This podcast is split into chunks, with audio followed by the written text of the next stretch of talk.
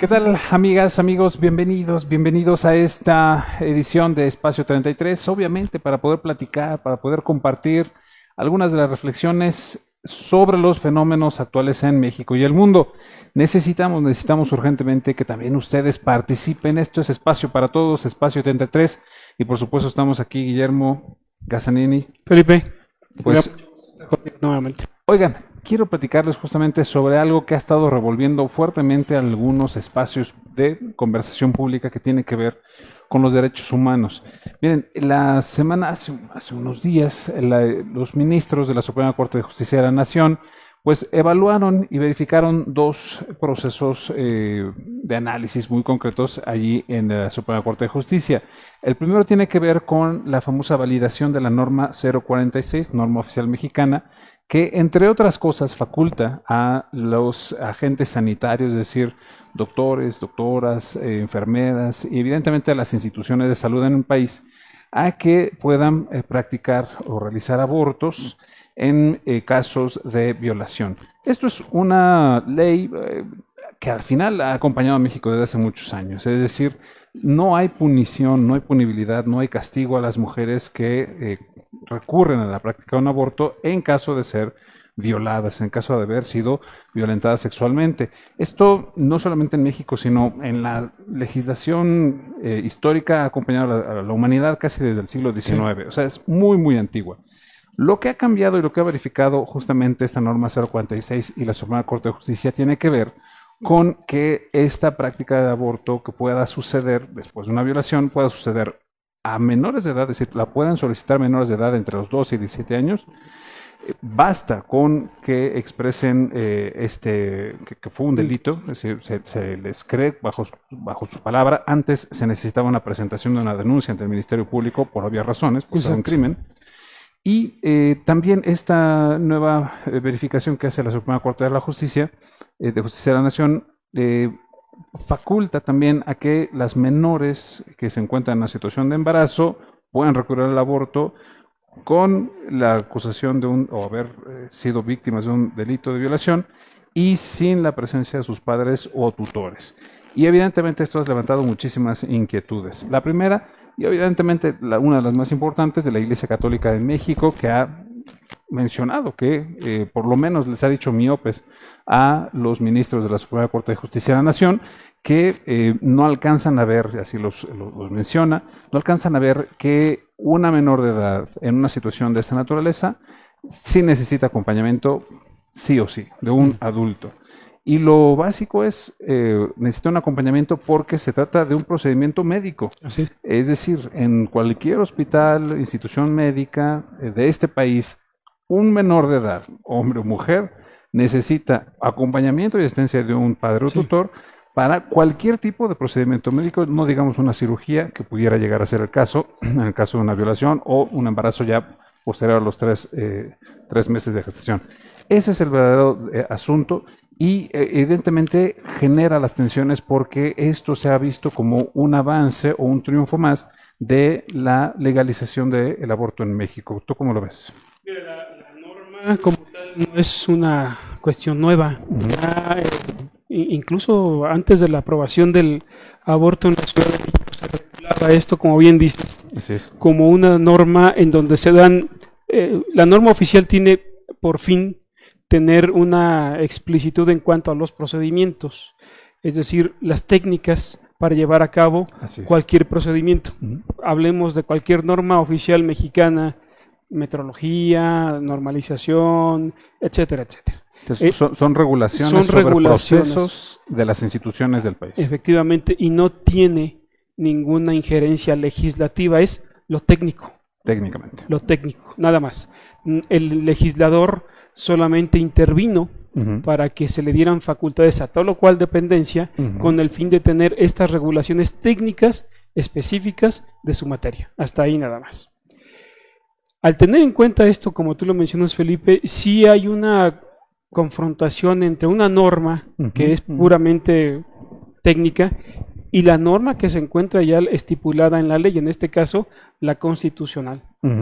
No tenemos una regulación constitucional al aborto, tal cual, No, aunque, sí, claro. aunque la Suprema Corte dijo que no había ningún choque eh, eh, legislativo o constitucional con estas eh, legislaciones particulares que se están dando en los estados. Sin embargo, estamos hablando de una cuestión de derechos del menor. Así es, exacto. Estos derechos del menor no deberían estar en juego para saber o supeditados a una norma oficial que nada tiene que ver, que ni siquiera tiene ninguna injerencia o competencia en este sentido.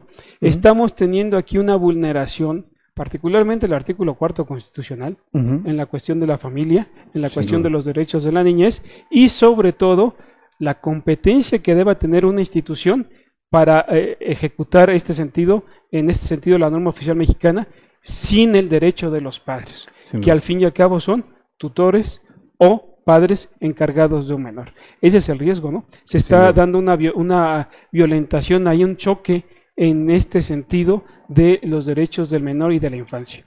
Ese es el punto. Ahora, y bien, qué bueno que lo mencionas, la norma, las normas oficiales mexicanas son justamente estos procedimientos técnicos, es decir, la manera en cómo las instituciones o las organizaciones ejecutan algunos actos muy concretos.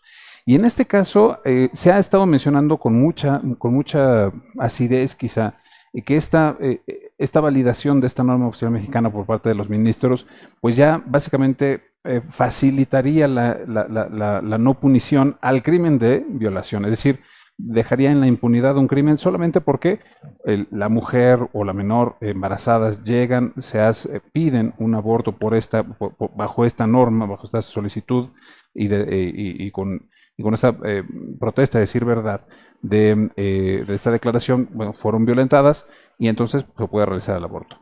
Y se dice, y se dice con mucha acidez, que esto dejaría impune absolutamente a cualquier tipo de violador, incluso las personas que puedan estar cercanas a la mujer o a la menor en, esa circunstancia, y eh, se acusa, se acusa a los ministros. Allí quizá habría que matizar un poco porque justamente en materia de procedimientos, de normas, tanto los el personal médico, es decir, todos los agentes sanitarios del país están obligados primero a, verificar.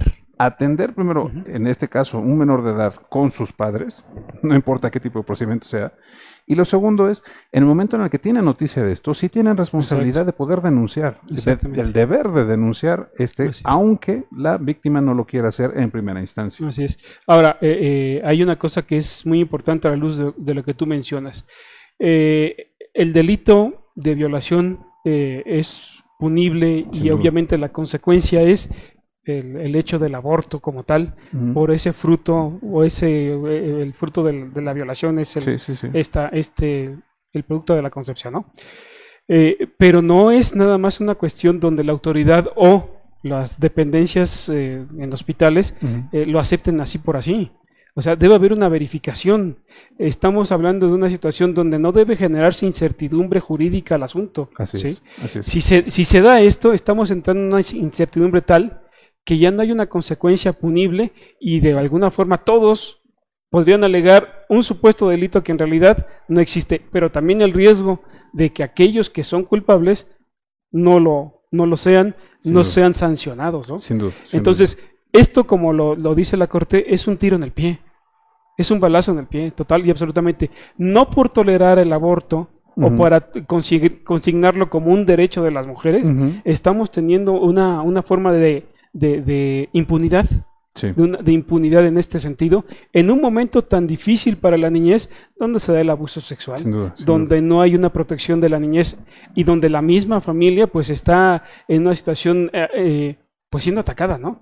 Y no hay que dejar de lado que también lamentablemente desde la familia se está dando una situación difícil en cuanto a la tutela y la protección de los niños. ¿no? Sin duda. Y esto justamente solamente es sobre el primer caso que resolvió la Suprema Corte de Justicia de la Nación. El segundo tiene que ver con la manera en cómo eh, sancionó las facultades del Congreso del Estado de Nuevo León sobre las facultades, si sí tenía o no facultades para legislar en materia de derechos humanos y es que, breve historia, el Congreso de Nuevo León, es decir, el representante del pueblo, del eh, pueblo de Nuevo León, pues consagró en su constitución el derecho a la vida desde la concepción. Esto sucedió hace muchos años, realmente, hace casi ya una década. El asunto es que eh, la Suprema Corte de Justicia sancionó a estos legisladores y a esta voluntad popular. Dijo que no tenían ningún tipo de derecho de legislar en esa materia y entonces, pues, eh, al no poder proteger desde la Constitución a los no nacidos, luego entonces parece que se abre la puerta justamente a la legalización del aborto. Mira, lo, lo que no está reservado expresamente en la Constitución está Permitido. eh, permitido a los duda. estados. ¿sí? En ningún momento ahí se dio una contradicción de normas, ni siquiera entró en un choque constitucional. Exacto. ¿Por qué? Porque ni en la misma Constitución está establecido el derecho a la vida, ¿no? Sí, así de es. manera de manera puntual, Ex- ¿no? explícita y- Explícitamente no lo Así es, tenemos así. así es. Ni como se puede decir tampoco del aborto, o sea, tampoco no hay ningún derecho en este sentido. ¿sí? Entonces, esto está reservado a los estados. No hay ninguna, con, este, ninguna contradicción en este sentido para legislar a los estados. Si tuviéramos en el artículo 73 constitucional, que es materia de lo que es competencia del Congreso de la Unión en ese sentido, ahí sería una situación di- distinta. Y habría contradicciones. Sin duda, Había sin contradicciones, pero duda. no lo hay. ¿no? Estamos entrando en un juego de ideologías. ¿Por qué? Porque hay otros estados donde también se ha consagrado el derecho a la vida. Recientemente Oaxaca lo tuvo que derogar, Así pero por es. cuestiones ideológicas. ¿no? Entonces, ahí estaba establecido. Pero para que se permitiera introducir la cuestión del aborto. Obviamente. Y obviamente, queridos amigos, estos son temas ciertamente complejos, polémicos, que di- dividen mucho. Esto quizá coincidimos un poco con el presidente de la República, López Obrador, donde dice esto no me meto porque son Temas eh, espinosos. son temas espinosos y polémicos o polarizadores. Pero quizá por eso sea importante dialogarlos, Claro. porque quizá a veces hay muchísimas más cosas en coincidencia que las discrepancias que se tienen. Es decir, el, el- el bienestar ulterior y superior de la niñez creo que es materia en la que coincidimos todos. Los derechos humanos como principios básicos creo que es materia en que coincidimos todos. Los procedimientos o la manera en cómo cada una de las instituciones tiene que acercarse a las diferentes violaciones de derechos humanos, quizá ahí es donde nos empantanamos un poco. Pero justamente si no los platicamos, podríamos generar algún tipo de conflicto al respecto. Ahora, la, supor- la superposición de la ideología también es algo que Sin está, duda. eh, pues, eh, está dando a la ley una característica en la cual se está superponiendo esto que implica un falso derecho, el derecho al aborto, alegando que las mujeres tienen esta decisión de elegir sobre sus cuerpos. Esto también es una materia interesante para discutir. Sin embargo, el principio fundamental de derecho es que nada se debe interpretar por analogías. Claro. Eso claro, debe claro. estar escrito, ¿sí? Sí. Eso debe estar escrito. No podemos estar suponiendo que esto quiere decir la norma. Efectivamente, esto sería una cuestión de incertidumbre tal que generaría inseguridad en cualquier nivel. Oh, ya lo dice no solamente el derecho romano, es decir, la, la- clásica quod scripsi scripsi, lo escrito, Lo escrito, escrito está. Y desde nuestra perspectiva del derecho que nos rige y nos regula, justamente si no está escrito, no, No. se tiene que estar abriendo a las Analogías. comparaciones o las analogías, porque no es- son claramente específicas estos asuntos dentro de nuestras leyes que nos eh, tratan de orientar a nuestro comportamiento. Efectivamente, eso es una cuestión que también debe ventilarse a la luz de los tratados internacionales que son ley suprema para los Estados Unidos mexicanos y que por el contrario ahí sí, Sí. especifican el derecho a la vida. Como el famoso pacto de San San José, el, Así es. el pacto de San José, al que México se suscribe. Eh, que está suscrito Y- México, y que es la- ley. y que la Constitución mexicana homologa como Eh, criterios bas- eh, fundamentales también para nuestra Constitución. Efectivamente, no así el derecho al aborto.